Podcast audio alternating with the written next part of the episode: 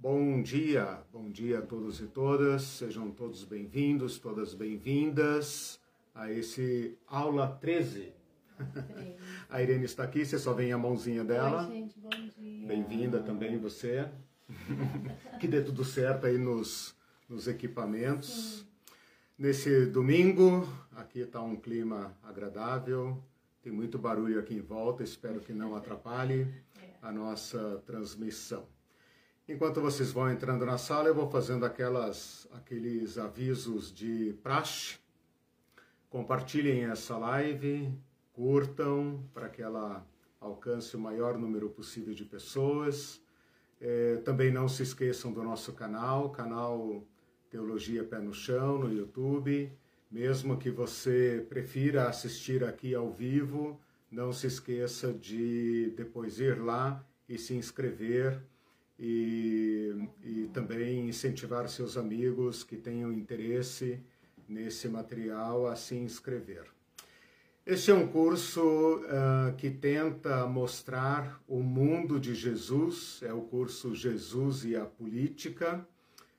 Para todos vocês que já acompanham o curso, já entendem qual é a relação que nós estamos estabelecendo quando João fala que Jesus se fez carne, isso não significa apenas que ele eh, se tornou humano, que tinha um corpo humano como o nosso, mas que ele assumiu a nossa humanidade, a nossa mundanidade.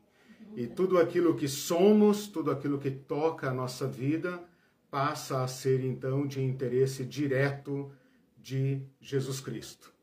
O que nós estamos tentando fazer é uma leitura integral de Jesus Cristo, sem dividir Jesus Cristo em áreas, em setores, sem pegar apenas o Jesus religioso, o Jesus pastor, o Jesus padre, né? e colocá-lo no cenário da vida, na arena da, dos conflitos humanos, onde nós vivemos. E então, assim, nós podemos, quem sabe, ser uh, cristãos melhores, cristãos mais, que têm uma compreensão melhor. Pode parecer um curso muito teórico, muito uh, cheio de informações, que você pense para que tudo isso, mas lembrem-se que nós vivemos num mundo muito diferente do de Jesus.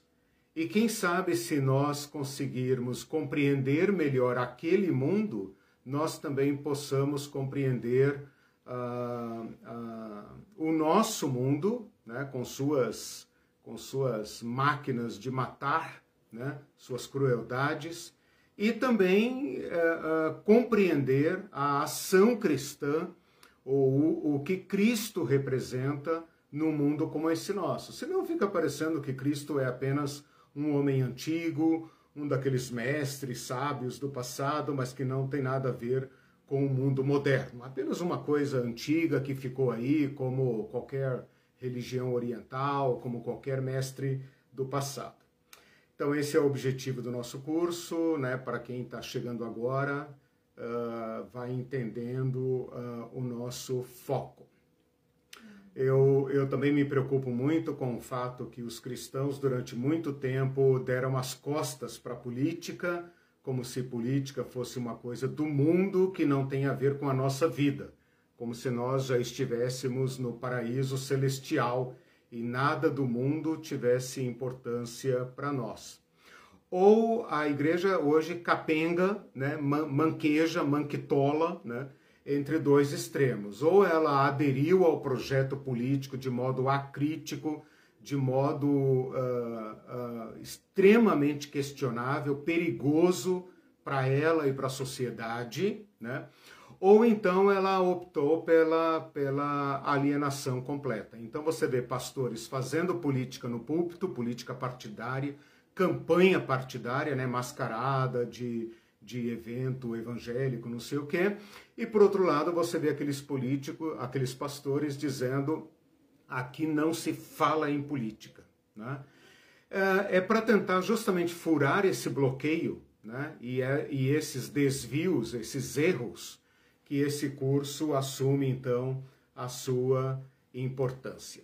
Bom, hoje é a aula 13, deixa eu dar uma arrumadinha aqui na minha câmera, que eu estou com Eu estou com perfeccionismo hoje de câmera torta. Espero que não tenha piorado. Uh, hoje é o nosso encontro, então, é número 13. Nós estamos encerrando hoje, com, a, com o tema de hoje, a segunda parte do curso. Então, em termos de estrutura do curso, estamos chegando na metade. Na primeira parte, eu enfoquei a, a presença romana, a presença violenta dos romanos na Palestina, que eu chamei de poder dominação, o poder opressor, aquele que concentra o maior número de instrumentos, de dispositivos para obrigar um povo a fazer a vontade deste invasor. Na segunda parte, que é essa que nós estamos encerrando hoje, nós estamos estudando um poder que eu chamo poder sob dominação. Ele é um poder dominação, mas ele também está sob dominação. Esse é o poder das autoridades judaicas. Ele é um poder que faz a mediação, se eu posso dizer assim, né? Uma mediação muito complexa entre o invasor e o seu próprio povo. Como é que ele faz isso? Através de um acordo político muito delicado em que ele presta serviço para o, o império invasor em troca de privilégios e, ao mesmo tempo, mantém o seu próprio povo convencido de que aquele estado de coisas é o melhor para eles, que não vale a pena se insurgir. Né? Eu vou, talvez, na, no próximo bloco, quando falar do, do, do, do, da terceira parte, né, eu quero divulgar uma carta registrada pelo historiador Joséfo, uma carta não, um discurso uh, registrado pelo historiador Joséfo, um longo discurso que valeria a pena ler, uh, escrito por um rei judeu chamado Agripa, que vai aparecer em Atos né, e tal, uh, em que ele faz um, um, uma, uma longa argumentação para provar que não vale a pena os judeus se insurgirem contra Roma. Então, esse é um bom exemplo desse poder dominação sob dominação, um poder intermediário. A terceira parte, que nós vamos começar no próximo domingo e vai durar aí talvez umas sete aulas também, como essa segunda sessão, é o poder contra a dominação. Então, nós devemos enxergar o fato que o povo não é privado de poder. Não é um povo sem poder, como sem terra, sem poder. Né? É um povo que dispõe de um poder. E um poder que é convencido a não ser a, a, a inatividade, ou seja, a não uh, uh, reagir. Né? Eu me lembrei agora daquele livrinho do. Esqueci o nome. Ah, Etienne. Então, você não uh, Etienne. Etienne, é Etienne. ou aquele da. Uh, esqueci o nome, mas é Etienne. Uh, é, esqueci o primeiro nome dele. Que ele fala da servidão voluntária. Né? Se você ler esse livretinho, se alguém lembrar o nome dele aí, coloque, por favor. Da servidão voluntária, em que ele fala exatamente sobre isso, né? Como que milhões de pessoas podem submeter a um grupelho a um grupinho de autoridades, né? porque o povo é convencido a não usar sua força. E esta tensão aparece no Evangelho. E às vezes não aparece no Evangelho, como eu tenho dito aqui em todas as aulas, porque o povo que leu o Evangelho já sabia disso. Então, o Evangelho é lacônico, escrever era muito caro. Etienne de la Boite de la Boité, isso. Uh, Etienne de la Boité, que escreveu esse livretinho lá no início da, da final da Idade Média, início da Idade Moderna.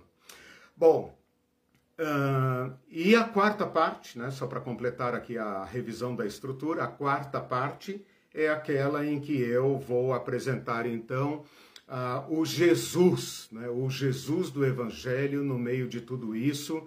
E aí espero que, que, que fique claro para, para todos nós, como as palavras de Jesus vão ganhar um intenso relevo. Por quê? Porque agora elas estarão uh, de, é, é, adequadamente ou razoavelmente é, ambientadas, contextualizadas. Então, aquelas palavras de Jesus que parecem que estão flutuando no ar, que são coisinhas do céu, das nuvens, dos anjos, vão agora criar substância. Então é por isso que eu é, convido a todos a terem muita paciência, acompanharem esse curso, mesmo que você tenha que ouvir as aulas depois, porque o resultado disso é colocar Jesus, ou pelo menos compreender Jesus, no seu, é, no seu contexto, né? o seu contexto levado a sério. E quem sabe, né, uma esperança minha de professor, e, e espero que seja de vocês, quem sabe assim nós consigamos redescobrir o Cristo no nosso contexto. Né? Aquele famoso livrinho Em Seus Passos que faria Jesus, quem sabe ele se torne agora para nós uh, uh, um desafio uh, autêntico, né? e não o Cristo imaginado, né? mas um, um, um Cristo autêntico, um Cristo presente mesmo, ele mesmo presente no nosso chão da história, pé no chão, né? Bom, vamos lá então. É, eu tenho falado então nessa. Agora terminei a revisão das quatro partes, né, que eu estou sempre falando. Agora então volto para a segunda sessão que nós terminamos hoje. Essa segunda sessão foi dividida em quatro subsistemas, ou seja, quatro engrenagens, né, que que compõem o, o poder judeu das autoridades judaicas sob Roma e sobre o povo, que eu uh, classifiquei assim: político-religioso, quando eu falo ali dos sacerdotes, das autoridades, toda aquela renca de gente, né? O sistema jurídico-penal, né? Uh, quais os instrumentos de julgar e punir que esse, que esse sistema dispunha e usava, né? Na aula passada falamos sobre o subsistema fiscal, mostrando que havia uma dupla tributação, né? Que mesmo Roma apertando com o povo para consumir todo o excedente produzido, ainda havia uma máquina uh, uh, fiscal sediada no templo que não abriu mão dos seus privilégios e então torna o fardo da sociedade mais pesado ainda. Hoje eu queria apresentar assim então um último retrato desse estado de coisas. É claro que a gente poderia desdobrar isso até em duas aulas, né? Mas eu resumi o máximo porque eu acho que o que a gente falar aqui hoje servirá como subsídio para vocês é, é, desenvolverem, né? Que é o subsistema socioeconômico a, a organização social e a organização econômica conjugadas, igual eu fiz com político religioso, agora então estou uh, uh, conjugando, né, ligando o, o poder social, o poder da organização social e o poder da organização econômica uh, como um sistema que também domina o povo judeu, a nação judaica. Lembro a vocês, como eu fiz nas aulas anteriores, que nós já estudamos esse tema na aula 5. Na aula 5, eu falei sobre o, sobre o subsistema uh, so, socioeconômico, social e econômico, do ponto de vista dos romanos. Como que a presença dos romanos na Palestina impactou a vida dos judeus, é, é, é, pressionou a vida dos judeus e entrou em choque com a tradição dos judeus. Então, esse foi a, a, a análise do poder social, econômico, do ponto de vista do poder invasor, do poder romano. Hoje nós vamos estudar este mesmo tema, mas nesse uh, esse segundo nível, o nível do poder judaico. Então você poderia depois, quem sabe, não hoje que é domingo, né, mas durante a semana, quem sabe, você poderia ligar esta aula com a aula 5, né, e ver como essas peças se encaixam, como também se torna uma dupla, um duplo fardo, né, sobre a estrutura social uh, dos eh, judeus. Então eu vou, eu vou tentar aqui separar a aula, então, nessa, nessas duas esferas, né, social e econômico. Então vamos primeiro começar pelo poder social, né? É claro que esse é um tema muito, como é que fala, embrincado, né? Muito é, é, entretecido, né? É, é difícil separar o que é poder social e poder econômico porque eles se conjugam mutuamente. Mas eu vou tentar olhar as relações sociais, né? Como que a própria tradição dos judeus foi usada contra eles para torná-los ainda uh, mais subjugados e depois como que a presença do Império Romano uh, afetou a economia do povo judeu, tá? Então vou tentar separar assim em duas eh, em dois tópicos separados, mas como eu disse, eles estão juntos e um afeta o outro, né? Hum, é até difícil. Moda, imbricados. Imbricados, obrigado. Tá vendo? Nada como ter uma assessora da língua portuguesa, uma revisora que é, a gente precisa arrumar um, como é que chama, um, é, um ponto, né? É. Ah, ah, sim, diretor. Ah, sim, imbricado.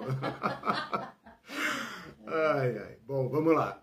Bom, a primeira observação que eu queria fazer é a seguinte: nós estamos diante de uma sociedade antiga muito antiga. Antiga não apenas porque é, lembrei do meu filho agora que chamava carros de antigo e antiola, né? É uma palavra que ele inventou. Ele é, ele né? classificava. Tinha antigo e acho que o mais antigo era antiola, né? É, ele nunca explicou para nós o que significa isso, mas deve ser alguma classificação moderna. Bom, uh, nós estamos diante de uma sociedade antiga e antiga mesmo, antiga em todos os sentidos, até a história, né? É considerada é pré-medieval, então é a antiguidade. É o maior período da história, né? Uh, pelo menos naquela classificação é, grotesca, assim, né? a macro classificação. Diante de uma sociedade antiga, nós devemos ter cuidado para não aplicar métodos modernos. Então, os autores que eu consultei, eles ficam assim pensando: podemos falar em classes sociais? Ora, classe social é um conceito moderno, né? especialmente de, de, do, do marxismo para cá, que se começa a usar esta metodologia né? para então olhar a sociedade, olhar essa massa humana uh, por suas classes sociais. Nós podemos, né? sob riscos e ressalvas e tal, nós podemos sim uh, pegar esse instrumento moderno, né, esse, esse instrumento de aferição sociológica, né, social, e colocar no mundo antigo e, quem sabe, traçar aí alguns paralelos entre aquela sociedade e a nossa. Então a gente poderia falar numa classe alta, numa elite, que dentro da sociedade judaica são os sacerdotes, os saduceus e a nobreza, os grandes proprietários. Aí depois viria a classe média, não, não tem classe média, né? Classe média nessa sociedade praticamente não existe. Ou você é rico e está lá em cima, ou então você é pobre e trabalha para uh, ah, viver, né? É o pão de cada dia que Jesus fala lá na, na oração. Então, esta classificação é possível. O problema é que esta classificação não capta o modo de organização social desta sociedade antiga. Então eu vou propor aqui, é claro, isso não é meu, né? Estou trazendo de outros. Eu sou aquele anãozinho no, no ombro dos gigantes, né? Então estou usando aqui duas, duas ferramentas de pessoas que né, fizeram o dever de casa e a gente vai copiando deles.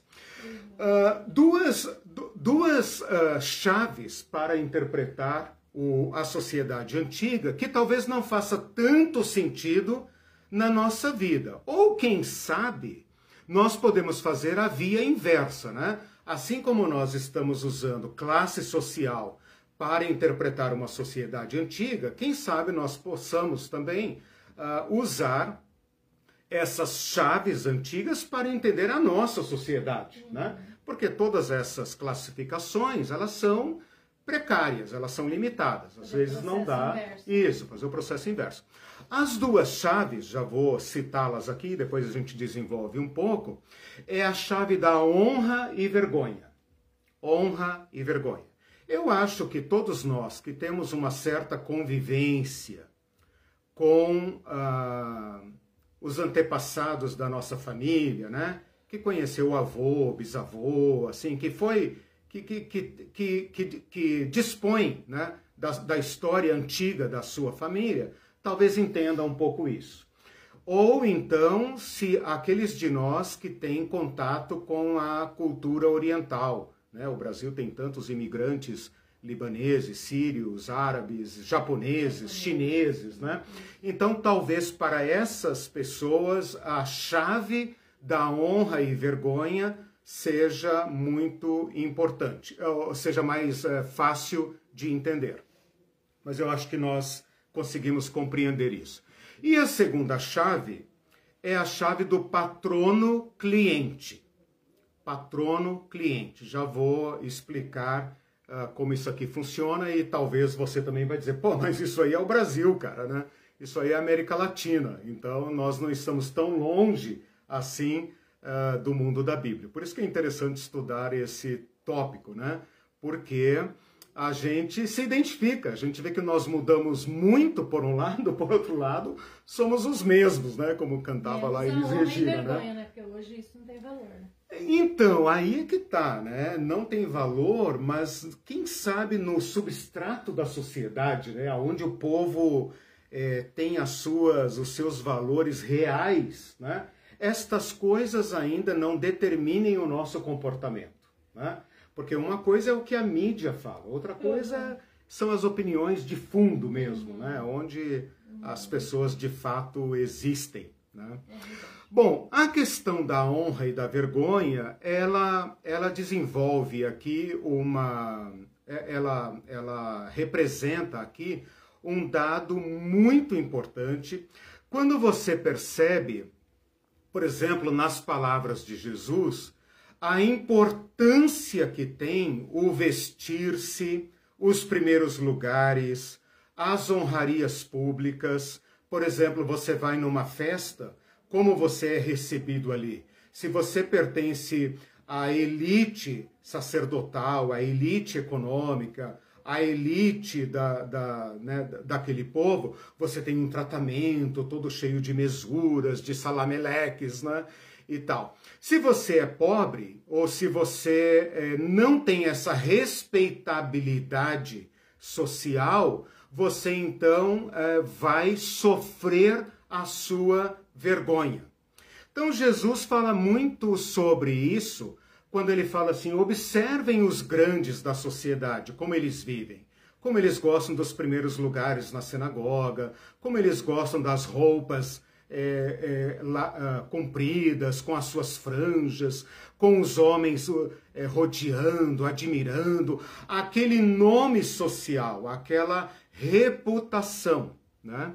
E se você estiver pensando assim agora, ah, é igual nós. Não é exatamente porque não tem a ver apenas com riqueza. Né?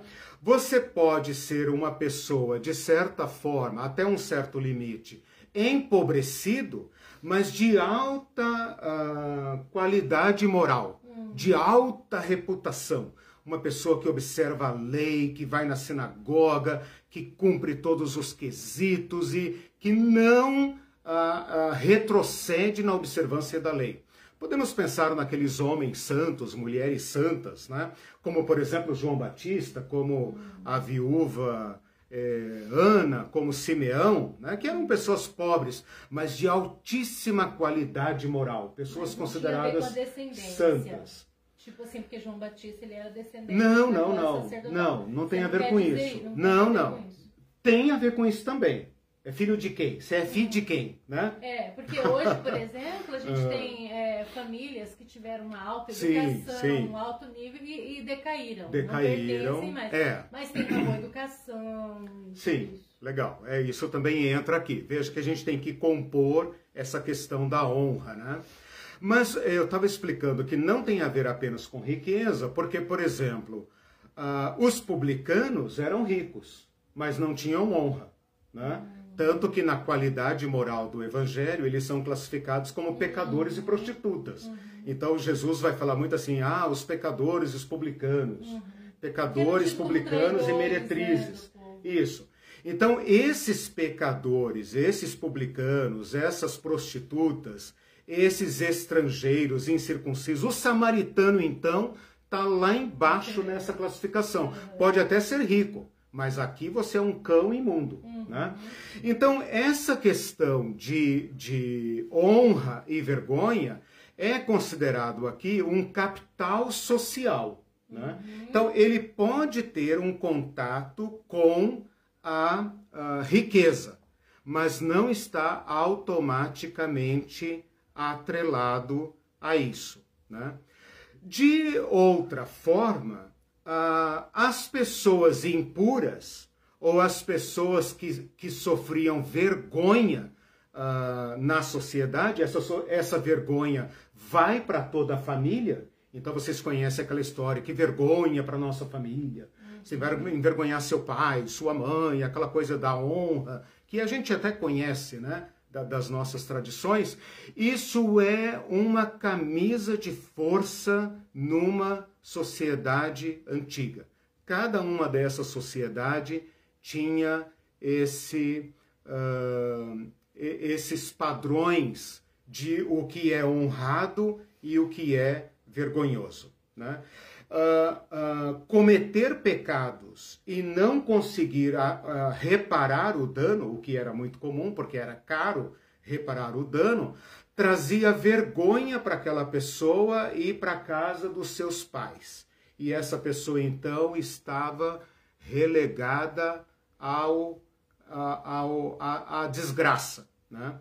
Por exemplo, Pessoas leprosas, pobres, uh, os pobres eh, acabavam caindo nisso, né? Então vejam como é difícil separar este valor social do valor econômico, né? Uhum. Porque a religião se encarregou de dizer que o rico era rico porque era abençoado por Deus e o pobre era pobre porque estava sob maldição de Deus. É só lembrar daquela questão do jovem rico. Aí? É.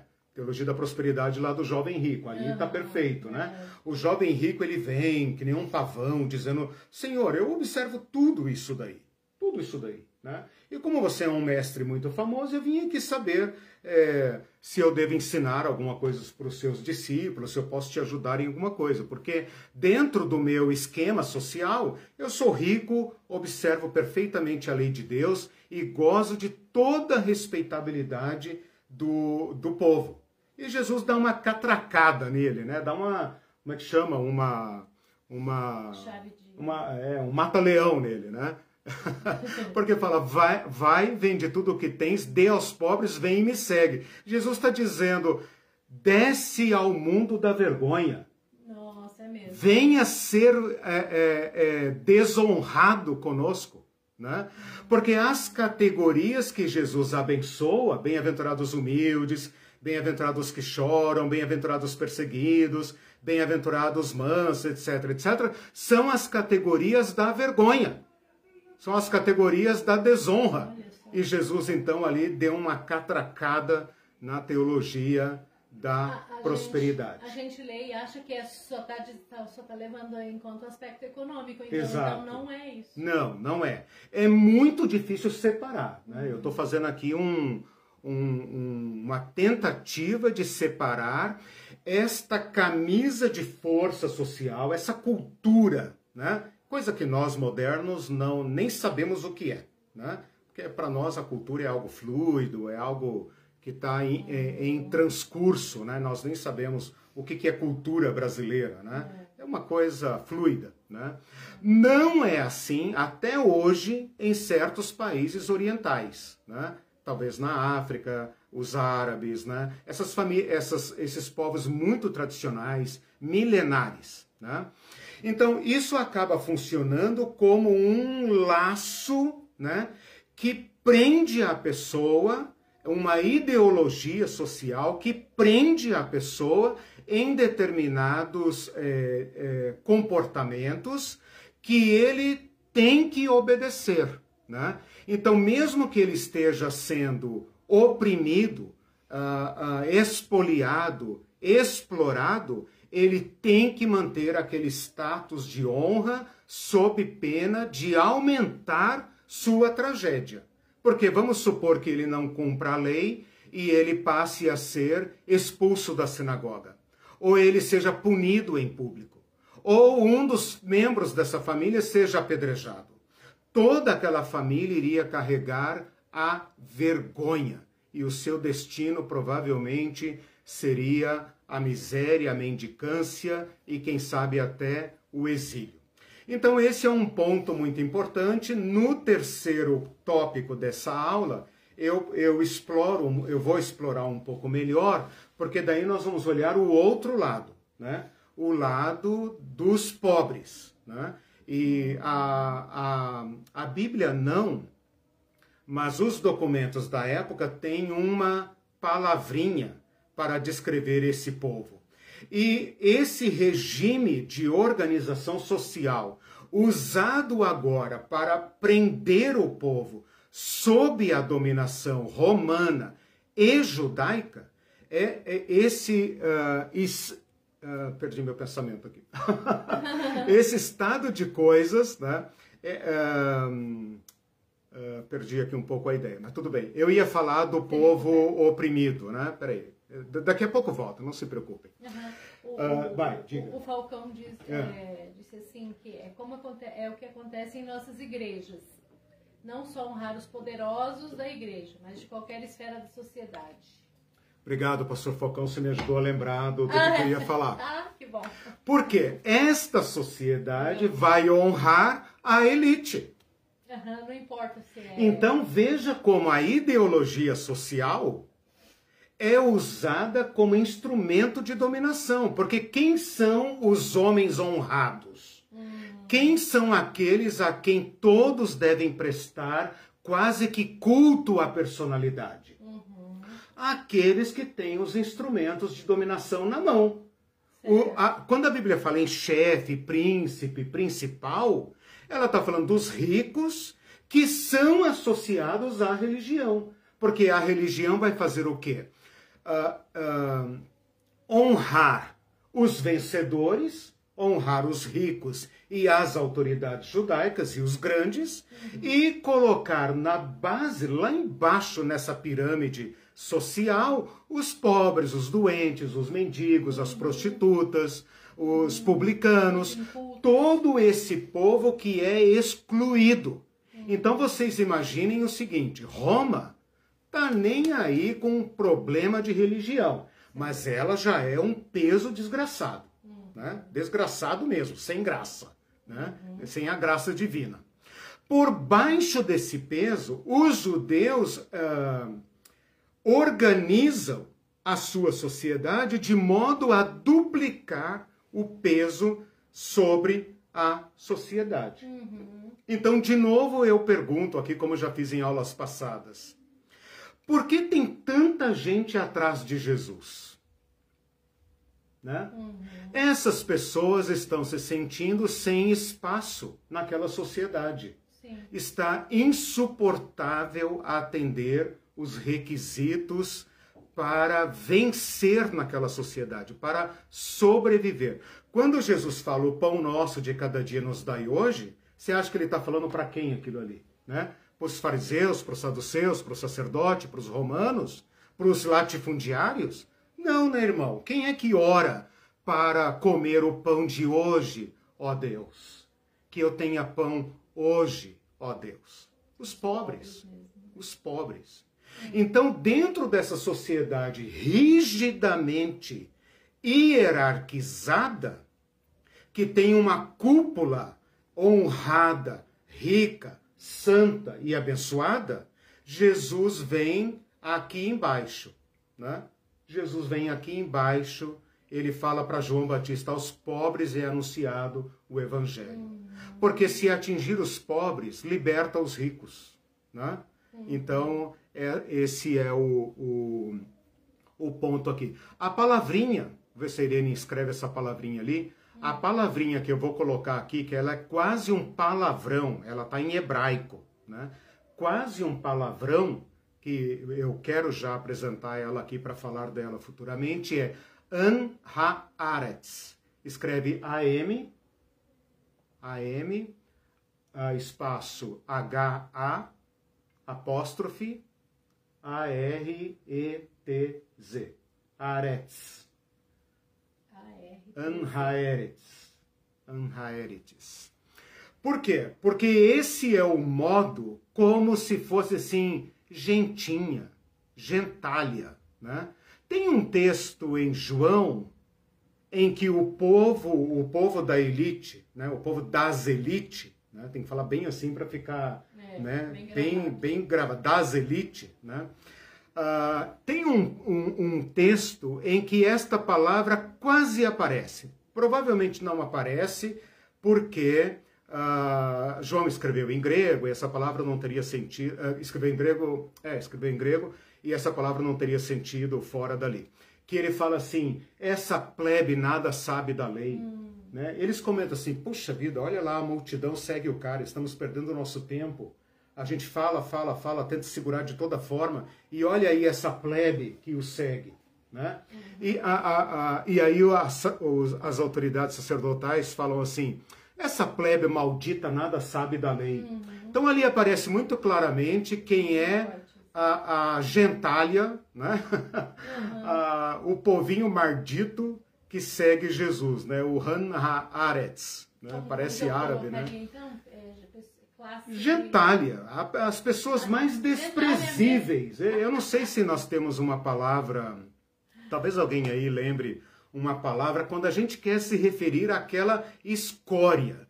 Não exatamente a escória moral, mas a escória social, aquela, sabe, a, a o lixo da sociedade, claro, entre aspas, né? Ah, é, é esta coisa do, cara, entendeu? Como a mulher de Jó falou para ele, né? Amaldiçoa Deus e morre, pobre coitado, né? O que, que você está fazendo aqui vivo? Morra, povo, né? né? E Jesus, então veja, não tem classe média no mundo antigo tem uma elite que é elite em todos os sentidos, né? excluindo, obviamente, aqueles casos de pecados e imoralidade, como é o caso uh, do, dos publicanos. Né? Mas ela é uma elite ampla, porque ela não é uma elite apenas é, econômica. Né? Por exemplo, um fariseu poderia ser pobre, ou pobretão, né? mas ele era uma autoridade. Né? Um rabino poderia ser empobrecido, mas ele era um homem santo, um homem de Deus. Então, esta elite, esta organização social se torna um fardo é, é, pesado sobre o povo, porque para alcançar os favores de Deus, eles têm que se esforçar muito para subir até esta elite. Né? Uhum. Eles têm que se esforçar muito. Então, por isso que eu falei, essa esta ideologia social, ela acaba sendo uma camisa de força. Né? Não há mobilidade social. Né? Nós aqui modernos, né, do sonho americano, do capitalismo, não sei o quê, nós temos essa ideologia da mobilidade social. Né? Eu, eu você se faz, né? faça-se você mesmo.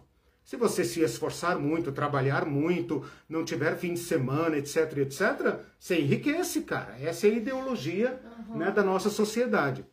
Então, pelo menos em tese, nós temos uma organização social que permite a mobilidade. Você pode cair, problema teu. Né? Uhum. E você pode enriquecer, mérito teu. Aqui não há mobilidade social. Né? Aqui você está preso na sua casta indefinidamente. O filho do carpinteiro vai ser carpinteiro. O Jesus, se não fosse o filho de Deus, seria carpinteiro. E os seus irmãos carpinteiros. E os seus filhos carpinteiro. Né? Uhum. Difícil. Ele poderia empobrecer muito facilmente. Uhum. Né? E aí mendigar, mendigar né, em alguma cidade, etc. e tal mas dificilmente ele iria ser dono de uma rede de carpintarias. Uhum. Né? Isso não, não tem é, possibilidade. Quando você fala em mobilidade, por exemplo, na nossa cultura, mesmo que eu, por exemplo, eu não vim de família rica, você não veio de Sim. família rica, então a pessoa pode, pode estudar, pode, pode fazer prosperar. um mestrado, Exato. pode fazer um, ela, ela ainda continua Isso. pobre, mas ela achou um meio de penetrar naquela Sim. hierarquia ela social. ascende socialmente, ela sobe é, na pirâmide ela, um pouquinho. Na pirâmide ela é, sobe um pouquinho, então ela é considerada. Então quando o pastor Falcão fala assim, não, uhum. então as pessoas, então, por exemplo, ah, ele é um mestre em tal área, um, uhum. um doutor em tal área. É. Dentro ali da, da, da igreja ele vai ser considerado um pouquinho uhum. acima né? Uhum. Então é, é. é, incrível isso. Isso daí faz lembrar o Gessé de Souza, né? Quando ele fala é, dessa questão da mobilidade é, social, por que, que a classe média valoriza tanto o ensino, né? Sim, Porque, os porque, pais falam, você exato, tem que estudar. Tem que estudar, é meu filho. Tem que tem estudar. Que estudar é. meu filho é. E quando você torna médico, tem que ir lá para cima, é. não pode ir para o sertão do país, Talvez né? Porque, tem que subir. porque as pessoas evidenciam tanto os títulos. Sim, doutor, mestre, claro, tem que ser chamado claro. doutor, Porque né? você não vai ser rico, mas pelo menos É, eu, eu um tenho nome, alguns né? canudos aqui, né? Exatamente. Exato. Bom, é, queria falar então agora um pouco sobre a relação patrono-cliente. Veja, nós conhecemos a palavra patrono, né? A palavra patrono vem de pai, né? E também conhecemos a palavra cliente, embora a palavra cliente hoje ela seja usada, digamos, no comércio, né? Cliente é aquele cara, aquela pessoa, né, que ah, ah, compra seus serviços ou seus produtos, né? Então, essa relação patrono-cliente, ela precisa ser aqui explicada para a gente entender um pouco como ela funciona. Então, esqueça o patrono moderno, esse patrono da educação, patrono do, é, do, do Brasil, patrono do exército, esqueça isso, que é o sentido moderno. Né? A Igreja Católica poderia falar patrono, mas ela fala padroeiro, que é a mesma coisa, o padroeiro da cidade, o padroeiro é, não sei o que, do hospital, blá. Então, esqueça essa ideia, tá? essa ideia moderna, religiosa, esqueça essa ideia. E esqueça também a ideia do cliente, porque cliente na nossa linguagem é, é, é um termo do comércio. E aqui não, aqui é um termo da, uh, da, da vida social. Patrono e cliente são dois polos sociais, né? da uh, estrutura social antiga e que vai também ser percebida no meio do povo eh, judeu. Olha só, uh, a definição, até se você quiser anotar aí, a definição destas, desta relação social é relação de lealdade entre duas pessoas desiguais. Então, patrono é o rico, cliente é o pobre. E esta é uma chave, lembra que eu falei, essa é uma chave para interpretar a sociedade antiga que foge à classificação moderna de classes sociais. Né? Porque na classe social você tem patrão e empregado, regidos por uma relação de trabalho. Né? Basicamente isso. Né? Você tem os grandes donos de capital, você tem aí a classe média, que são os médios patrões né, dos pequenos negócios, ou médios ou grandes negócios, né? e você tem a pobraiada, a mão de obra assalariada, quer ganhe pouco, quer ganhe muito, né? O, o, os trabalhadores. Né? Então, essa relação é uma relação uh, econômica, né? não é tanto uma relação social né? embora sirva para uh, analisar nossa sociedade moderna. Né? Essa foi a contribuição de Karl Marx para a sociologia moderna. A sociedade dividida por classes e os conflitos é, internos dessas classes sociais. Né? A relação patrono-cliente ela foge desta, desta classificação moderna. Por outro lado, eu imagino que vocês vão se identificar com esta coisa aqui, que é aquele negócio mais ou menos como a gente estudou lá na sétima série, oitava série, do senhor feudal, né? Lembra do feudalismo? Quer dizer, lembra do feudalismo que nós estudamos, né? O feudalismo lá da Idade Média. Em que você tem um grande proprietário de terra, um nobre, né? Um nobre, associado à igreja, portanto, um, um, um mosteiro, né? um mosteiro, uma igreja e um castelo, né? E uma renca de pessoas, famílias, etc. e tal, que são dos servos que vivem uma relação quase que parasitária, né? Ah, ah, ah, de, dos benefícios recebidos daquele senhor em troca de proteção, de, né? Então é uma relação de trabalho regida por uma troca de interesses. Um grande poderoso que dá segurança, que cede as terras, né? que patrocina ali aquela vida, quase uma cidade, né? e os pobres que não têm terra, não têm nada, não têm dinheiro, etc, etc, e usam aquelas terras para trabalhar, dali tirar seu sustento, e em troca dão uma parte, a boa parte, né, para os, os donos da terra. É mais ou menos isso que está acontecendo aqui.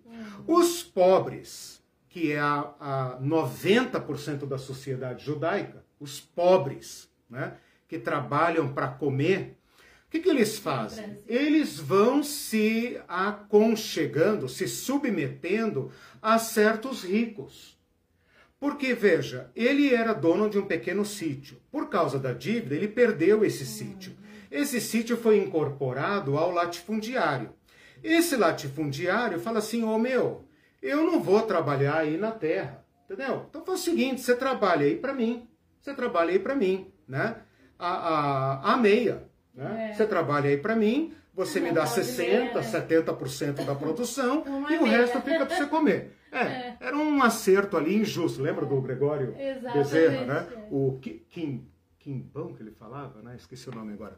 Que é aquelas injustiças. É, o Brasil também teve feudalismo, aqui no Nordeste teve os senhores de engenho e tudo mais, né? É, eram dessa época, e nossos pais, nossos avós, uhum. que arrendavam casa, ah, meu, meus pais que trabalhavam né, nos cafezais, nos canaviais. É, vai trabalhar exato. a meia. Então, aí você percebe que esse sistema feudal e patrono-cliente também existia no Brasil e, e, em diversos lugares aqui. Mas como eu estava dizendo, o cara dizia, ó, essa tua terra aí agora é minha, porque está aqui a escritura, você não pagou a dívida, etc. Então, chamava lá o conselho né, da elite e falava, ó, propriedade desse pobre coitado aqui agora é minha. E ele vai trabalhar aí. Isto vai estabelecendo relações de lealdade entre pessoas desiguais uma hierarquia social, né? em que o pobre se submete àquele guarda-chuva de proteção. Por quê? Porque se ele for um pobre como os nossos pobres hoje, né, que não tem a proteção de ninguém, nem do Estado, ele está na rua da, arma, da amargura, ele está lascado. Então o que, que ele prefere fazer? Ele prefere vender-se a um dono de terra, né? E pelo menos ter o que comer. Um tipo de trabalho assim semi-escravo, que hoje nós chamaríamos de análogo à escravidão, né? Uhum. Porque a sociedade brasileira acha muito chocante falar em escravidão, né? Uhum. Discutiram tanto isso na lei que a lei teve que dizer, tá, então vamos lá, trabalho escravo ou análogo à escravidão. Mas mesmo assim eles não estão contentes. Esta, esta, esse estado de coisas, de certa forma, é, é, atenua o sofrimento dos pobres. Por quê? Porque cabe agora à elite tratar bem aqueles que buscam o seu favor. Por outro lado, esta pobraiada uh, deve favores ao seu senhor. Está amarrada à pirâmide. Deu para entender? Uhum. O, o, o, o chefe, o, o latifundiário, o rico, quanto mais ele empregar a pobraiada, quanto mais ele é, dá ali um presentinho de vez em quando, olha, tua filha vai casar, toma aqui um casebre para você morar, toma aqui um saco de trigo, um vinho para o casamento e tal. Quanto mais ele faz isso, dá esmolas publicamente, lembra de Jesus, né? Ai de vós que né, fazem grandes e tal, né? Chama os pobres na praça e distribui lá umas moedinhas para os pobres coitados. Quanto mais ele faz isso, mais ele sobe, mais ele afirma o seu status de homem justo, de homem bom, né? Joga as moedas no gasofilácio do templo, né? Uhum. Aquela exibição de bondade e tal. quanto mais ele faz isso, mais ele afirma o seu papel de patrono da elite. E os pobres, por outro lado, ficam devendo favores a esse cara. Então, se você falar assim, ô, oh, oh, pobre coitado, vem cá. O que estão fazendo com você é injusto. Essa terra é tua. Está escrito na lei de Moisés que a terra não se venderá perpetuamente. O que, que o pobre coitado vai dizer para ele? Cara, esse homem, se não fosse ele, eu, eu, eu teria morrido. Se não fosse ele, se não fosse ele. Vocês querem então... direitos ou querem emprego? Exato. não reclame, trabalhe, né? É. Então, esta relação hierárquica de lealdade é também uma camisa de força que assegura a dominação dessa su super elite, né? E também prende aquele devedor de favores, né? Bom, nós poderíamos dizer que aqui no Brasil, né, na nossa cultura patrimonialista, patriarcal, isso é muito forte, né? Até muito pouco tempo, a gente testemunhava isso abertamente. Hoje a nossa justiça, coitadinha, né, fica aí tentando é, é, é, cortar esses favores, né? Porque você vai para cidades do interior ou em qualquer cidade brasileira, você vê aqueles políticos que são verdadeiros patronos, né? E você vê uma renca de pessoas que deve favor a eles não vão mudar de ideia. Não vão fazer a análise política para dizer, olha, o teu projeto não serve para mim, cara. Teu projeto não serve para mim. Teu projeto é para classe média alta, não é para mim. Mas a gente deve favor. É ele que arruma carro pra gente, é ele que arruma médico pra gente, é ele que deu dentadura, é ele que deu botina, é ele que deu gasolina, né? É ele que emprestou o trator para arar a nossa terra. Então, essa é a política clientelista. Né? A gente não usa essa, essa expressão, né? clientelista. Esse, esta amarração é uh, uma chave de interpretação da cultura uh, judaica. Uhum. Pensa só, não é nosso, nosso uh, objetivo hoje, mas pensa só no efeito Jesus, né? o efeito Jesus nessa pirâmide, né? o choque de Jesus uhum. com esta pirâmide social. Né? Uhum. Quando ele se assenta na mesa da gentalha, né? Uhum. quando ele se anda com os impuros, quando ele prega o evangelho para eles, quando ele ora por Maria Madalena, né? quando ele entra na casa de eh, Simão o leproso, Pensa só no efeito de Jesus encontrando esse estado de coisas. Né? O interessante é que a gente pode é, criar uma relação, fazer um paralelo com uhum. o feudalismo, Sim. com o passado, mas a gente pode também estabelecer um paralelo com o presente. Né? Claro. É isso que eu falei, que da nossa Total. classe política, né? Uhum. Nós, é, é, aí é uma questão que talvez valeria a pena estudar à parte, né? Não é objeto e também não é da minha competência, né? Mas quem conhece um pouco da sociedade brasileira mais a fundo, né? mais por baixo das ideologias, uhum. sabe que nós viemos de uma cultura med é, medieval feudalista. Né? Uhum. E que Portugal foi um dos últimos países, Portugal e Espanha, dos últimos países da Europa a fazerem a transição né, do mundo medieval para o mundo uh, moderno. Né? Uhum. É, por isso são países mais pobres na, na Europa, em grande parte. Né? Uhum. Porque se mantiveram medievais. E o Brasil foi descoberto e foi colonizado por uma ideologia feudalista. Né? Uhum. Então, a gente está lendo uma biografia aqui do Gregório Bezerra, é, um brasileiro, um guerrilheiro brasileiro, e ele, ele é do início do século XX. Né? A família dele vivia no sertão do Pernambuco, é, é família do é, início do século XX. Uhum. O regime é feudal. Sim. O dono do senhor de engenho, Sim, o total. dono das terras, da, da, da, do engenho e etc., ou de outras coisas que eles plantavam lá, era o dono absoluto, inclusive faz justiça, pune, prende, castiga, mata, uhum. né? E expulsa. Só os filhos deles que estudam. Feudalismo total. Só, exato. Ou ele, ele adulto Feudalismo. que foi ser alfabetizado, né, exato. Né? depois de E essa estrutura mudou, né? Não, ela é preservada em grande parte, né? Nós, né? Nós nos anos 90 moramos no interior do país, né? Uhum. Nós vimos tudo isso, nós vimos pessoas trocarem isso, voto por botina, uhum. né? Por uma bateria. Meu carro estava sem bateria, o cara veio aqui, eu aceitei, votei nele, entendeu? é isso que eu ia falar, o clientelismo na, no aspecto político, né? Da, na época das eleições, né?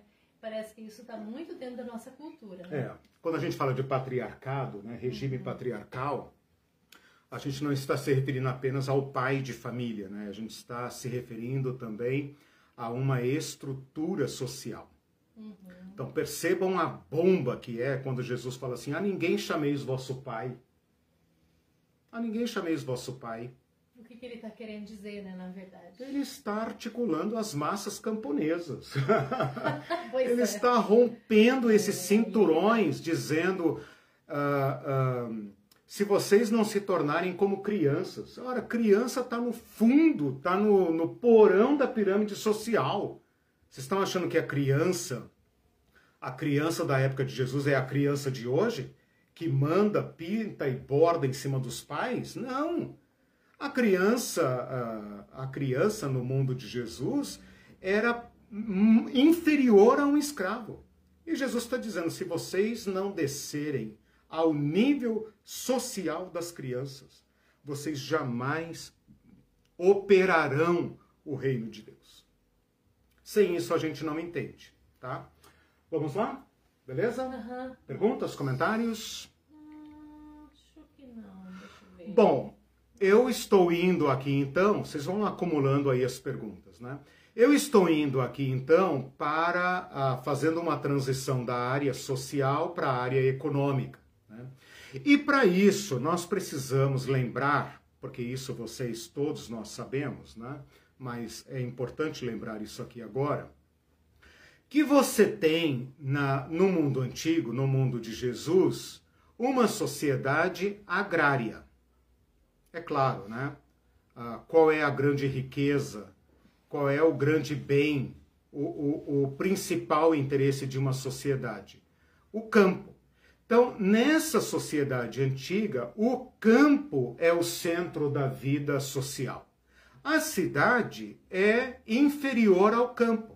Você vê isso na Bíblia, por exemplo, quando uh, Neemias reconstrói o muro de Jerusalém, ele tem que praticamente obrigar os judeus a se mudarem para Jerusalém, porque eles querem viver no campo. O campo é o centro da vida. A cidade serve para segurança, para comercializar alguma coisa, para o governo, para o culto, para estas coisas. A cidade é quase que uma fortaleza daquela vila, né? Mas a vila é o centro da vida uh, daquele povo. Portanto, a riqueza daquele povo é a terra, é o campo. E todo mundo daquela sociedade, exceto uma pequeníssima parte da sociedade, vive do campo. Portanto, ter terra é ter segurança, é ter os meios de vida. Perder a terra, embora hoje ainda nós podemos dizer que perder a terra é uma grande tragédia, né? porque vai inchar as cidades, as cidades não conseguem absorver todo esse essa massa de pessoas que são uh, uh, expulsas do campo e vêm para a cidade, embora isso ainda hoje seja um drama, não é comparável ao mundo antigo, porque perder a sua terra, não ter onde plantar, é ser banido da sociedade. Se você não tem terra, você é um maldito. O que, que você fez que você perdeu sua terra? Ah, tive dívidas. Ah, por que fez dívidas? Porque a situação apertou. Ah, cara, vai na sinagoga. Vai confessar para o bispo lá, porque isso não é normal. Né? Quem cumpre a lei de Moisés colhe cento por um. Né? Então vejam isso. O centro da vida social é o campo. Qualquer uh, uh, alteração que uh, alterar esse estado de coisas quebra a estrutura social daquele, daquele povo. O que está acontecendo na época de Jesus, e isso tem que ser levado em conta, é que o sistema de distribuição de terras estava completamente alterado uhum. pelas, pela presença do império na região, né? porque o império chegou tomando terras e distribuindo terras para os seus grandes, né? O Herodes também havia feito muitas guerras, conquistado muitas terras e dado terras para os seus apaniguados, né? para os seus protegidos. Então aí você vê a relação patrono-cliente, né? E isso significa que muitos judeus perderam suas terras. Além disso, Muitos conflitos no império obrigaram judeus a migrarem para a Palestina. Por exemplo, tiveram que sair da Cisjordânia, né, do além do Jordão, e virem para cá. Tiveram que sair do meio dos Edomitas, vir para Jerusalém. Tiveram que sair de Samaria e ir para Jerusalém. Para Jerusalém não, para Judéia, para Galiléia, para a terra dos judeus. Só que não havia terra para uh, dar para esse povo. Né? Não, não fizeram a reforma agrária. Então, aquela caquinha da, da Galileia e da Judéia uh, se tornou, pasmem vocês, latifúndio. Claro que não dá para comparar com os latifúndios brasileiros, né? porque tem alguns que são maiores do que Israel inteiro. Mas para a realidade de Israel, eram latifúndios. Né? Bom, o que, que vai acontecendo aqui então? Primeiro, você tem uma massa de gente que depende de trabalho. Herodes deu muito trabalho para essas pessoas porque ele fez muitas construções. Só que a época das vacas gordas a, a, acabou, né? E eles então ficaram desempregados. Porque tem tanto pobre atrás de Jesus, né? Porque tem tanto. Uh, lembra daquela parábola do, dos trabalhadores na vinha? Uhum. Eles estão na, na, na praça central, aguardando passar o ônibus, né? O ônibus dos, como é que chama aqui? Dos boia fria.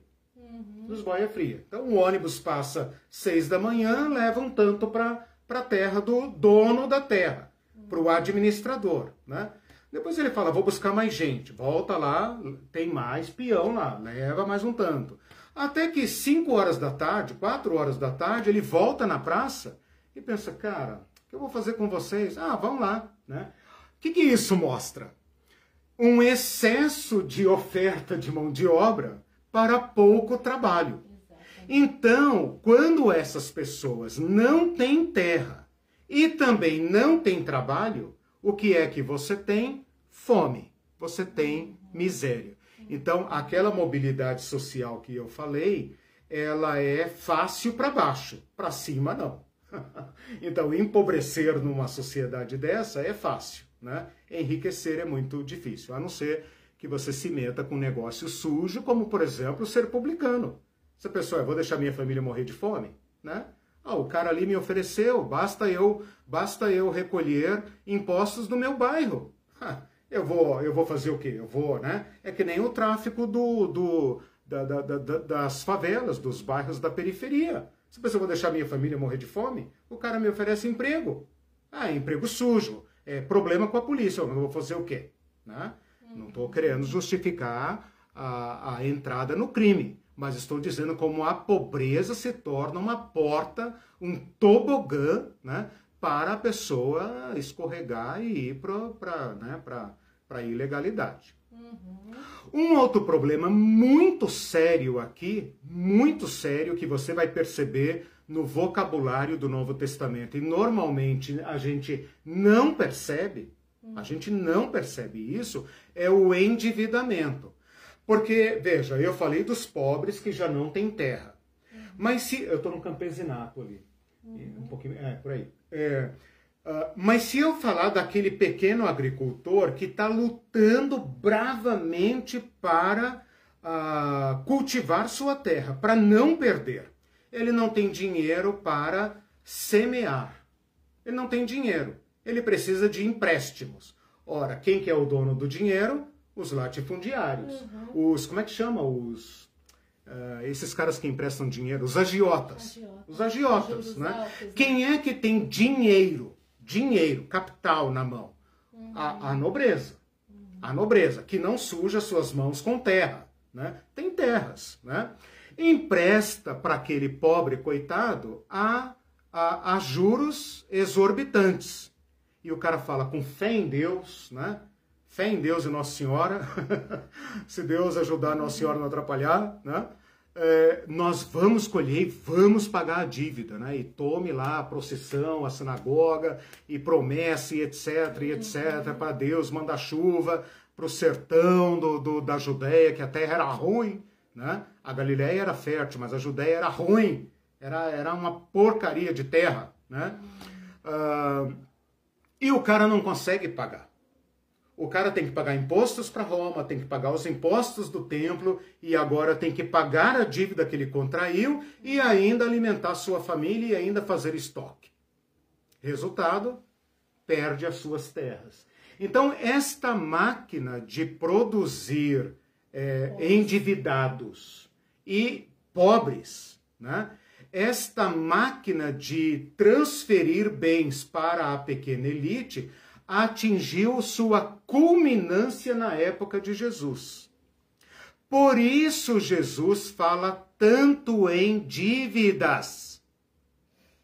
E nós mudamos a oração do Pai Nosso para dizer: perdoa as nossas ofensas, assim como nós perdoamos a quem nos tem ofendido, cara de pau. O original está dizendo: perdoa as nossas dívidas, assim como nós perdoamos aos, a quem a, a, aos, aos, aos nossos devedores. Jesus está dizendo, gente, se vocês continuarem explorando o seu próximo, porque se eu estou devendo, lembra do credor incompassivo, né? Eu devo para o cara, mas você deve para mim. E ele está me cobrando e eu cobro você. Fala, gente, Jesus está dizendo, gente, vocês vão se matar desse jeito. Uhum. Porque vocês estão reproduzindo o mecanismo de opressão. Sim. Então, perdoem as dívidas, deem um ano de jubileu. Lembrem da lei de Moisés, Isso, rasguem as dívidas. Rasguem as dívidas. Por quê? Porque vocês vão ter alívio para plantar e colher e o outro também vai plantar e colher. Aí você vai poder comprar, você vai poder vender e a economia renasce. Então perdoa as dívidas. E Jesus botou isso na oração. Mas nós somos tão espertinhos que nós trocamos por um eufemismo, né? Para espiritualizar, ah. né? Espiritualizar. Isso quer dizer, é, ele não estava pedindo nada além para você ser bonzinho e perdoar. Como hoje, por exemplo, alguém vai e uhum. eu empresto dinheiro. Aí, aí eu leio a Bíblia e falo assim, ah, é para perdoar, né? Eu não uhum. posso cobrar dele, porque uhum. eu tenho que perdoar, e não uhum. posso cobrar nem a correção monetária, porque eu tenho que perdoar. Mas não é isso. É a aplicação da lei de Moisés que estava sendo desobedecida, sim. né? Do ano do jubileu, uhum. as proteções que uhum. tinha, né, a favor dos uhum. pobres. E outra, né? A terra não era de ninguém, era de Deus. Isso fica é. muito claro em Salmos. Mas veja, a ideologia, por isso que eu estou usando a palavra ideologia, a ideologia é que convencia o povo de que esse estado de coisas, essa estrutura social é legítima.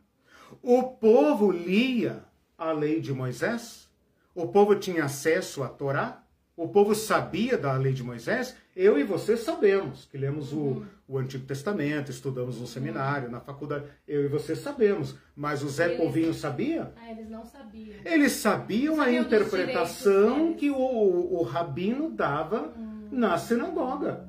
E o rabino, de certa forma, fazia, uh, fazia é, um, uma um, papel, né, como eu já falei a, ah, nas aulas anteriores, um papel de tornar a lei de Moisés pesada. Agora, tem um ponto aqui importante que eu preciso destacar. O povo judeu tem tinha uma ideologia, uma cultura, né, de uh, uh, libertária. Então, vocês vão ver isso na, na, próxima etapa do curso, que a dominação dos judeus não é algo fácil, nem para os romanos, nem para os judeus, porque é da sua índole o libertarianismo, hum. entendeu? Então, esse, essa estrutura, ela está sempre a ponto de explodir. Ou seja, os seus dominadores, o, o, tanto os romanos como essas autoridades judaicas, eles estão tendo que administrar uma bomba. Por isso Jesus é tão perigoso. Por isso Jesus é tão perigoso para os romanos e por isso é tão perigoso para os judeus. Né? Por quê? Porque Jesus vai tacar fogo nessa palha seca. E aí é um perigo. Sim. E é um perigo para Jesus também. Uhum. Quando Jesus foge do povo, porque o povo quer transformá-lo em rei, Jesus está lidando com expectativas e com esperanças de um povo que está para explodir. Uhum. Então, se Jesus fosse um Che Guevara, um guerrilheiro, ele teria levado esse povo ou à vitória ou ao suicídio. Sim. que é o que depois uhum. vai acontecer nos anos 70. É, ele iria tentar é. tomar o, Isso. O, o domínio. O, hum. contextualizando, né, ah. o, o Mindu está dizendo aqui, a mudança do modo de produção não é feita por decurso de tempo. Ah. Elas co eles coexistem ainda, é, ainda nos nossos tempos. Vários trabalhadores é. são ainda resgatados em situação análoga, análoga à escravidão. Isso, exatamente. Exatamente. Por isso que quando você falou no início, uhum. eu falei o seguinte: é, essas estas chaves de interpretação elas estão aqui presentes. O Mendu lembrou muito bem, né? É, não é assim, ah, não, hoje nós estamos na pós-modernidade, todo mundo está na pós-modernidade. Não, nós temos vida antiga, vida medieval, feudalismo, clientelismo, Sim. né? Nós temos tudo isso. Ele diz ainda, e nos grandes centros como São Paulo, vários bolivianos e paraguaios são explorados como Exatamente. escravos em fabriquetas de tecidos. Exatamente. Pobre engolindo pobre, tá vendo? O é, regime, né? Porque essa escravidão moderna, especialmente a escravidão é, urbana, né? São pequenas fabriquetas exploradas por grandes grupos econômicos, né? Grandes marcas, grandes grifes, né? Que exploram mão de obra desses intermediários que exploram aqueles que estão numa situação pior do que eles. Sim. Né? E se morrer lá, etc., ficar doente, etc., etc., traz outro. Uhum. Né? Entende? Então, e a ideia é assim. Ah, Jesus ah, quer romper esse ciclo. Uhum. A ideia aqui, por exemplo, é assim: ah, eles estão sem emprego mesmo, estão com exato, fome, então se exato. eu der. A Você quer direito só... ou salário? É, né? então assim, eu vou, vou dar pelo menos comida para é. eles, né? É a nossa reforma trabalhista, né? Uhum. Vocês querem direitos ou querem salário? Ou quer cesta é, básica? Eu quero emprego. Então não reclame e trabalhe. Uhum. Né? E essa ideologia diabólica, né? Se você trabalhar muito, você enriquece, você também chega lá. Né? E é mentira. e grande lá. parte da sociedade acredita nisso uhum. e por causa disso explora o mais pobre do que ele. Né? Uhum. Jesus está desarmando esta engrenagem, Sim. entende? Jesus está travando a roda, como dizia o, o Dietrich Bonhoeffer, né? Jesus está travando essa roda, né? Ele está emperrando esse estado de coisas. E ele está falando aos pobres. Ah, porque Jesus não gosta de rico? Não, porque os ricos não querem ouvir. Quem está com a corda no pescoço, clamando ao Pai do céu para mandar maná é o povo pobre. Ora, por que o povo pobre está pedindo maná do céu? Porque ele não tem mais terra, ele vai comer do quê? Não tem padaria na esquina, né? Não tem mercado de trabalho, tem a terra, né? Malemal tem lá um, um lago salgado lá para pescar um pouco de peixe, mas Roma come tudo. Entendeu? Por que que quando Jesus chama Pedro, André, Tiago e João, eles largam tudo para segui-lo? Você acha que eles tinham lá uma uma microempresa, uma empresa de pequeno porte, uhum. faturando seus, seus milhares por ano, seus milhões, e era uma classe média sofisticada, que tinha clube e etc, etc. Não, largaram porque, quem sabe esse homem nos salve da tragédia, entendeu? Uhum. Então não tem classe média lá. Né? Uhum. Todo mundo que você vir no Evangelho ou está lá em cima, né? econômica ou socialmente ou moralmente, ou está lá embaixo. Diferente de hoje, né? Hoje nós temos a tal da classe média, que é uma classe é, fruto da modernidade, da revolução industrial, da melhoria da qualidade de vida e tudo mais, né? uhum. né? Mas não é, é, nem a elite nem a Anharet. É, Anharet. Anharet. É, não é nenhum nem outro, é. né? Mas. Não está morrendo de fome. É a testa ah. de ferro, de acordo com o Gessé de Souza, é. né? É a testa de ferro da elite, né? Faz é. o serviço sujo da elite. Exatamente. Nossa, incrível. Então Bom, tá. É, queria falar um pouquinho sobre escravidão, né?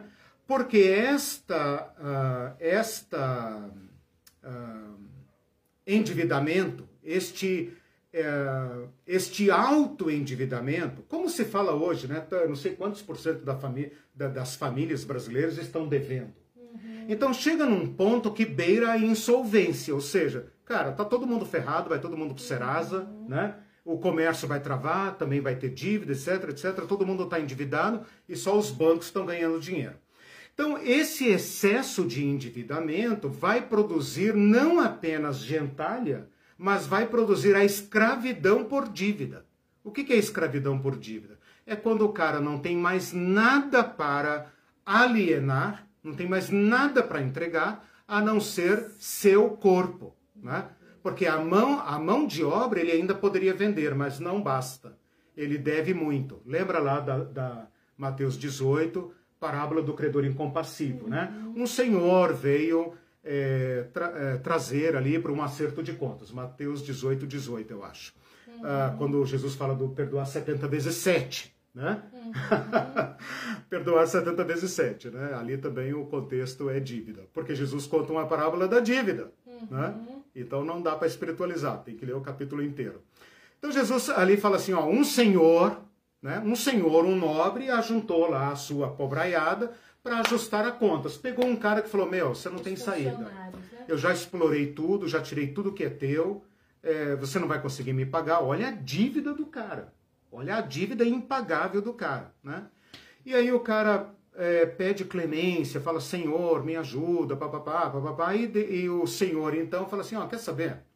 Cara, vai, vai embora, vai né? Rasga a dívida, grande parte dessa dívida era juros sobre juros, sobre juros, sobre juros, impagável mesmo. Então, quer saber? Cai fora daqui antes que eu mude de ideia.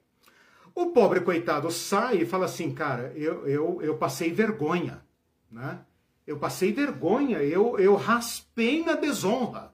O uhum. que, que eu estou fazendo? Que tipo de homem que eu sou que quase submeti minha família à escravidão? Escravidão é desonra. Lembra uhum. da honra e, ver, e vergonha? Uhum. Né?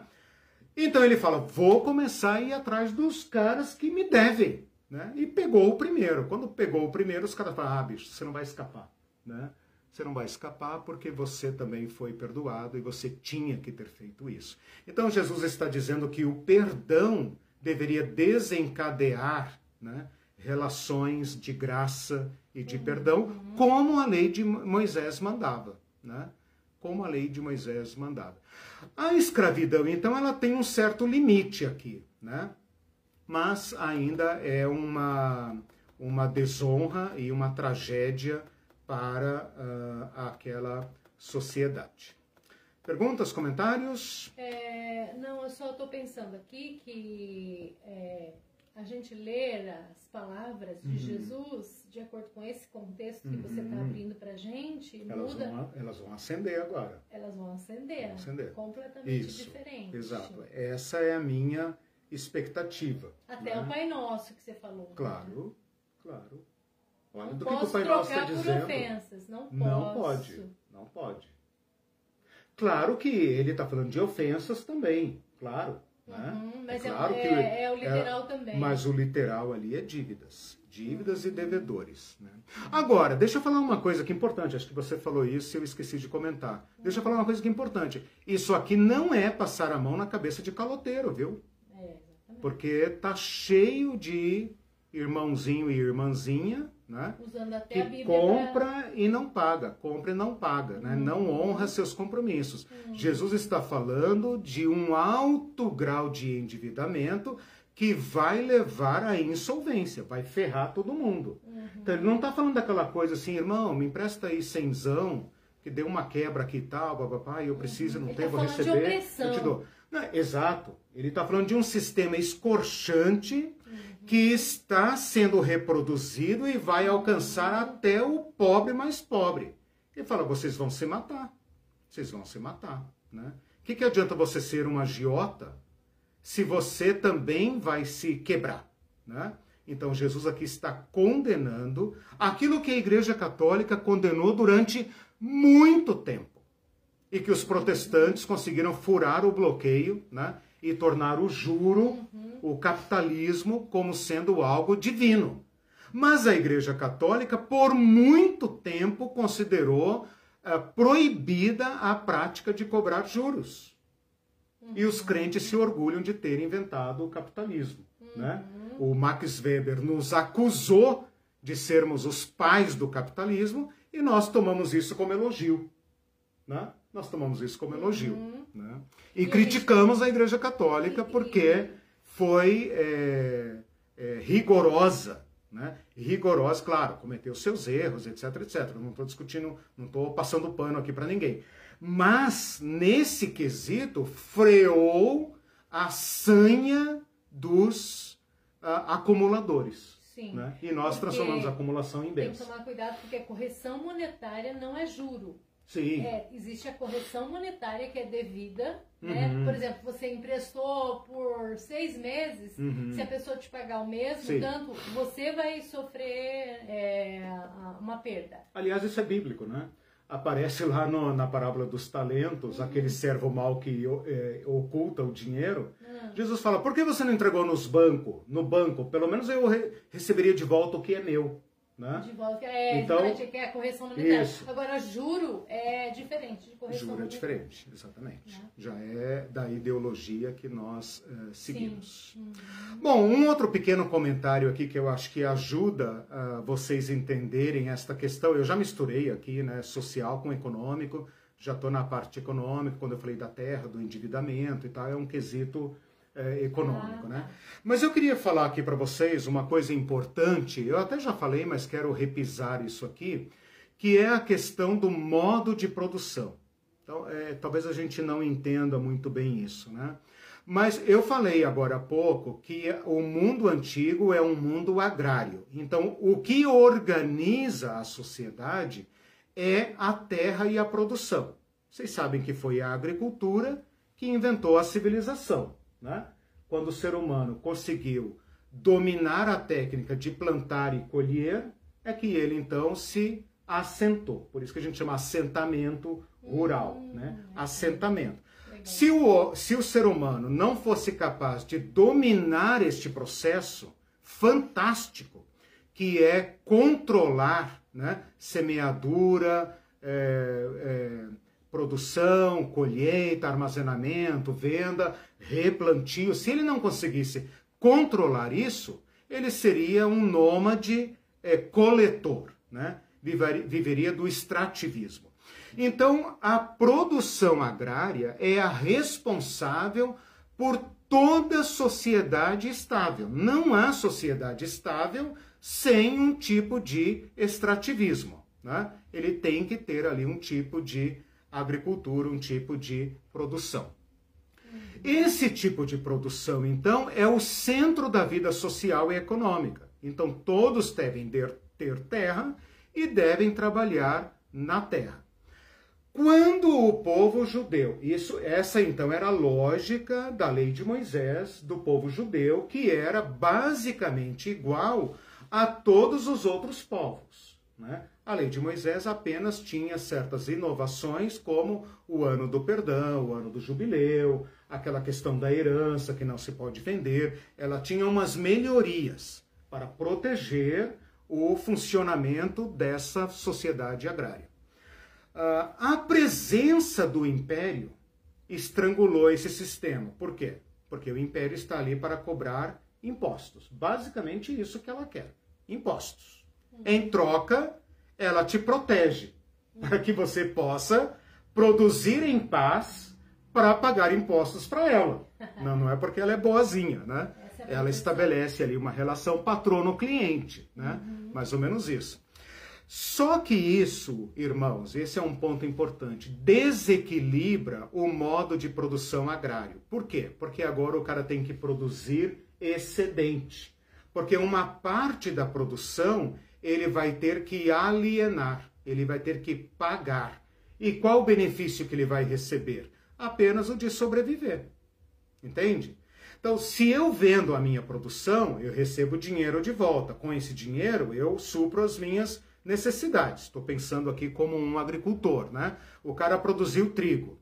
É claro que ele não vai comer todo aquele trigo. Ele separa uma parte para o replantio, separa uma parte para alimentar sua família enquanto espera a próxima safra, e uma outra parte ele vai vendendo, vai comercializando para poder se sustentar e para poder comprar as coisas que ele precisa, que não são trigo. Essa é a, a, o beabá do comércio. Quando chega um poder invasor que está ali para cobrar 30, 40% de uh, impostos, o que, que esse cara tem que fazer? Ele tem que usar a mesma terra para produzir 40% mais.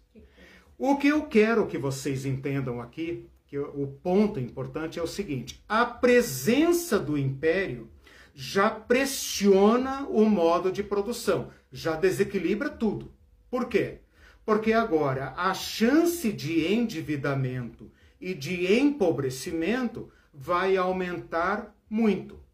Uhum. Então, Roma, a própria presença de Roma, estou, estou ligando essa aula com a aula 5.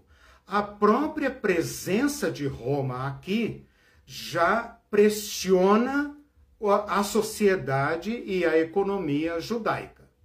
Entendam isso. Todos agora estão sob dominação. Esta pressão de Roma sobre o sistema de produção é brutal. E isso vai implantar dentro da sociedade judaica a quebra da lealdade, a quebra da solidariedade. Uhum. Presta atenção nisso. Porque agora, para sobreviver, eu tenho que me entender com os homens. Uhum. Entende?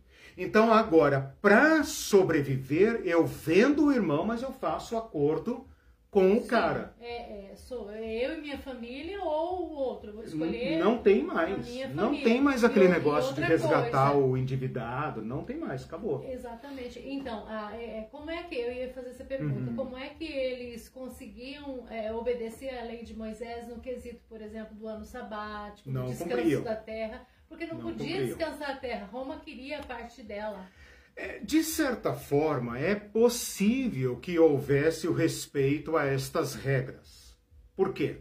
Porque o povo judeu é, conhecia a lei e poderia se insurgir contra o templo. Então, por isso que eu falei agora há pouco, o templo tem que andar devagar ah, okay. aqui, né? Ah. Tem que andar devagar Pode e tal. Roma... É, tem que saber como apertar. Roma tolerava a religiosidade do povo, né? Uhum. É, porque isso não, não causava grande mas prejuízo para eles. Eles obedeciam isso, é, eles nunca obedeceram Então, mas é isso que eu quero falar. É, há possibilidade de que estas regras tenham sido observadas mal e porcamente. Por quê? Ah. Porque quem definia o calendário eram as autoridades judaicas. Né? As autoridades judaicas. E pode ser, então, que eles tenham feito ali um salameleque ali, né? Para empurrar um pouco essas regras. O problema, o problema é que agora, agora vem o, o a crueldade, hum. né? a ideologia cruel. Ah. O problema é que as autoridades judaicas, que também são autoridades religiosas, autoridades políticas, autoridades é, jurídicas, uh, faziam interpretações da lei de modo a contornar estas regras do povo judeu. Um exemplo é aquele do Corban que eu falei numa das aulas anteriores, uhum. né? Ah, em que Jesus fala claramente isso. Vocês sabem que a lei de Moisés manda honrar pai e mãe. O que, que vocês fazem? consagram o dinheiro a Iavé. Então é um jeitinho. Vocês pensam que foi o brasileiro que inventou o jeitinho, né? Não é, foi o ser humano. O ser humano. O ser humano vende o outro, mas ele escapa, né? O lobo, o homem é o lobo do homem, né? Então, o que, que eles faziam? Eles davam um jeitinho de contornar a lei.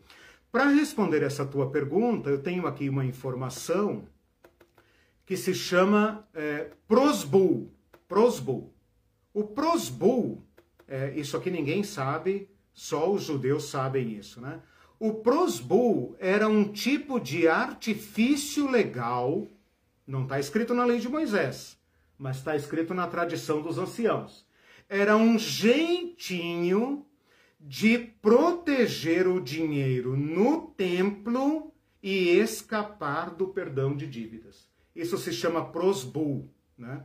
Eu acho um pouco difícil de entender, eu vou ver se eu consigo uma explicação melhor para colocar ali no chat. Eu já estudei isso aqui, mas é um negócio meio complicado. Porque veja, quando eu, eu acho que na aula, lembrei agora, acho que na aula da teologia da generosidade eu explico isso. Mas é um negócio meio complicado, eu vou pegar lá para poder colocar aqui para não falar besteira. Uhum. Mas o, a dívida era o seguinte: a dívida era contraída num escrito, como se fosse uma nota promissória, né? um escrito assinado né? na presença de testemunhas. Então você contraía uma dívida, está feita aqui tua dívida, está escrita. Esta dívida era colocada no templo, porque o templo era o lugar mais seguro para guardar qualquer coisa. Uhum. Né? Vai que queima lá, não sei o que, e o cara fala, não, não te devo nada, não tem uhum. prova nenhuma. Não, tem sim, senhor. Está lá no templo. Né? Então, olha isso, o templo se tornou um tipo de serasa, forte, né? É, Uma casa serasa. forte e um serasa. É verdade. Para dizer, vocês estão devendo, né? Tem um artifício aqui desenvolvido por um sábio chamado Iléu, Iléu com H e L no final, Iléu, né, famoso, em que ele propôs um tipo, um artifício que era prosbul, em que o credor alienava a dívida em nome do templo, ele despersonalizava a dívida e com isso a dívida passava a ser do templo e depois do ano sabático ele resgatava essa dívida de novo. Então ele contornava, ele contornava de acordo com a lei, tá certo? De acordo com a lei, ele contornava a lei de Moisés para escapar da, uh, do perdão das dívidas. Então, o Corban é um exemplo e esse Prosbul é outro exemplo de como, mesmo cumprindo o ano sabático, mesmo que eles tivessem lá observado, relaxadamente e tal, observavam, né? E Roma, tudo bem, para manter esse povo em paz, deixa eles aí. Né? Já não produziam grande coisa mesmo. Né? Era mais para manter o povo subjugado. Não era uma terra fértil, é, fértil é, não era grande coisa. Roma não dependia tanto. Não, não. Roma dependia do Egito. Ah, né? tá. O Egito era o celeiro.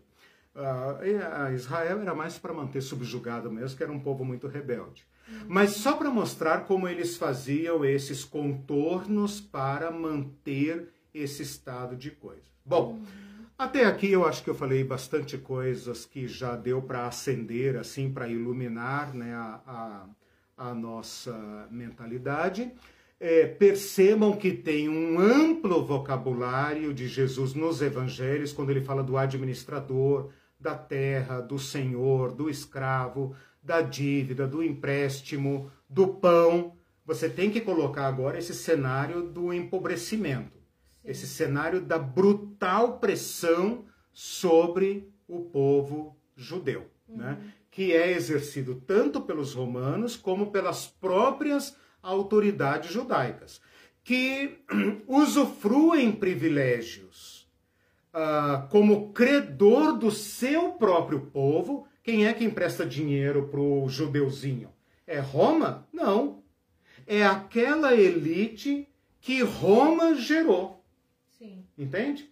Roma é que produziu, que inchou essa elite de nobres, ricos, latifundiários e tudo mais. Eles são beneficiários do Império Romano.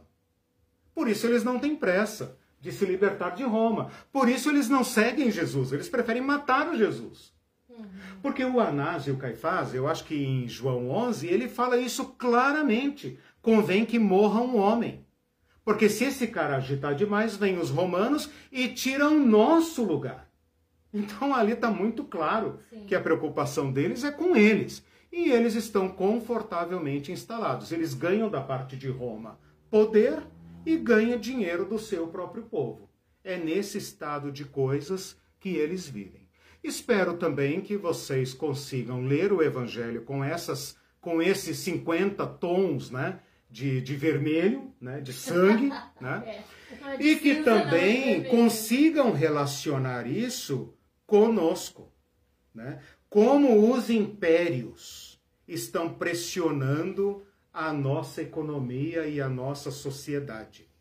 Como que a dominação do povo brasileiro pressiona a nossa sociedade, torna a todos nós né, escravos desse sistema e nos oprime terrivelmente. Sim. E aí você vai ser solidário?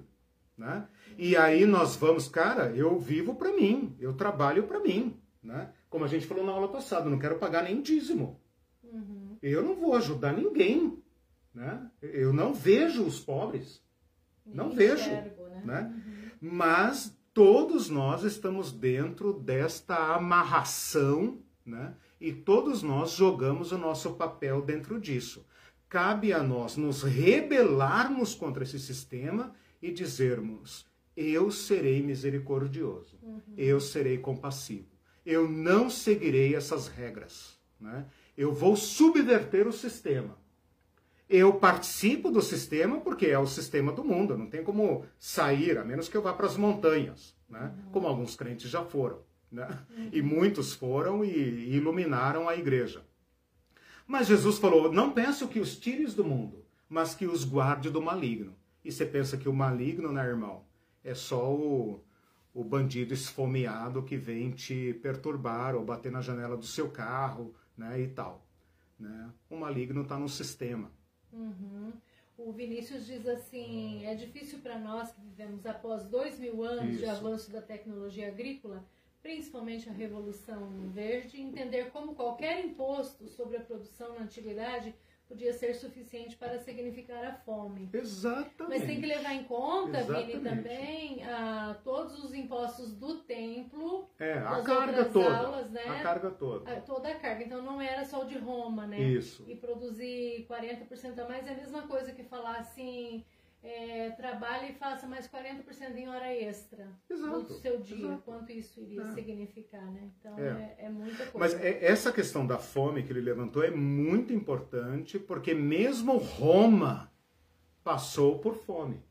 Então uhum. veja, essa máquina, época, essa máquina é, um, é, é, um, é uma autofagia. Sim. Né? Em Atos fala que houve fome na época do imperador Cláudio, Ágabo, né? É, previu fome. Como que um império. Não, é a fome de comer mesmo, é a fome de tomar. Você toma tanto que você estrangula o sistema. Não é que não produziu. Não é que não produziu, é que você estrangula o sistema. Hum. Né?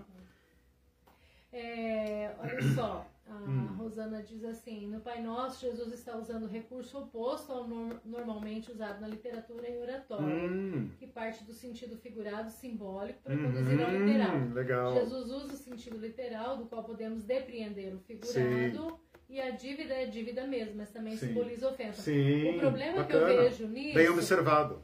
É, uma questão, uma hum. observação que eu queria fazer sobre isso é a seguinte: é, quando você lê ofensa só, né? Uhum. Ofensas ou ofensas em primeiro lugar, você está tirando todo o sentido uhum. literal, a força, das, a força da, das dívidas e, uhum. da, e a opressão da época, uhum. né? Sim. E, e, outra coisa, a gente costuma ler mais no sentido pessoalizado, no sentido uhum. individualizado, e aqui, e o Pai Nosso tem um sentido coletivo. Sim, Não diz Pai exato. meu, por é. exemplo, é Pai é. Nosso. Então ali o sentido é coletivo. E quando eu penso que é só ah, alguém que está me devendo, é, se eu pensar uhum. em dívidas, mas eu pensar só em mim, uhum. ah, alguém que está me devendo, então eu não posso cobrar, eu tenho que perdoar. Uhum. Não é isso. É, eu, eu tenho calote, que né? pensar no na opressão e tentar uhum. passar ou usar o Pai Nosso uhum. para entender a minha época,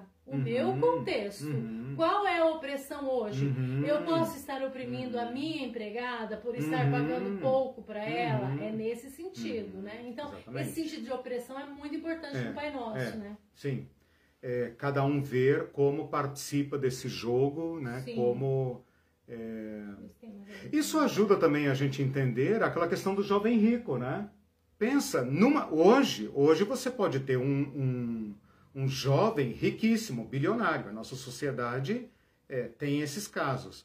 Mas aquele jovem rico, como poderia ter muitas propriedades? Ninguém se pergunta, né? Uhum. Como ele poderia ter, ter tantas propriedades que Jesus fala, vai, vende o que tens e, e, e volta aqui e me segue? Aquelas propriedades eram expropriadas. Sim. Ele era um ah. agiota. Né? A Ivanildo claro, diz assim. aqui, ó, hoje no lugar de Roma, os Estados Unidos. Isso. E a Rosana diz, exato. E todo o sistema que ele representa. Todo o sistema né? do imperialismo. E a Tatiana, essas aulas estão a nos dar uma outra lente e lupa para melhor ver o evangelho. Isso, esse é o e ponto. E a Rosana responde usando a palavra do próprio Eliseu, está nos dando os códigos para to uhum. todos para conseguir interpretar os evangelhos. Isso. Porque, gente, a leitura, o olhar muda, né? É, muda. Aí ela falou, eu estava exatamente a pensar, a Tatiana, hum. nesse versículo, não peço que os tires do mundo. Uhum. Nós não podemos, como cristãos, instaurarmos um sistema de acordo com a lei de Jesus. Não é nossa tarefa.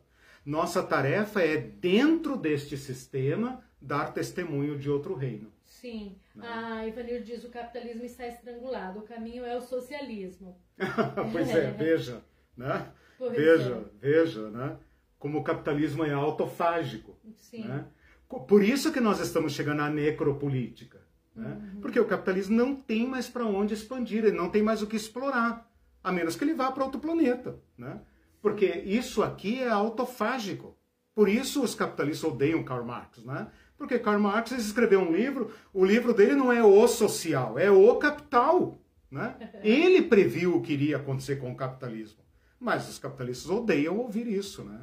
Eles acham que o mundo é inesgotável, que eles podem explorar, explorar, explorar, explorar, e agora está chegando à beira da, da, do genocídio.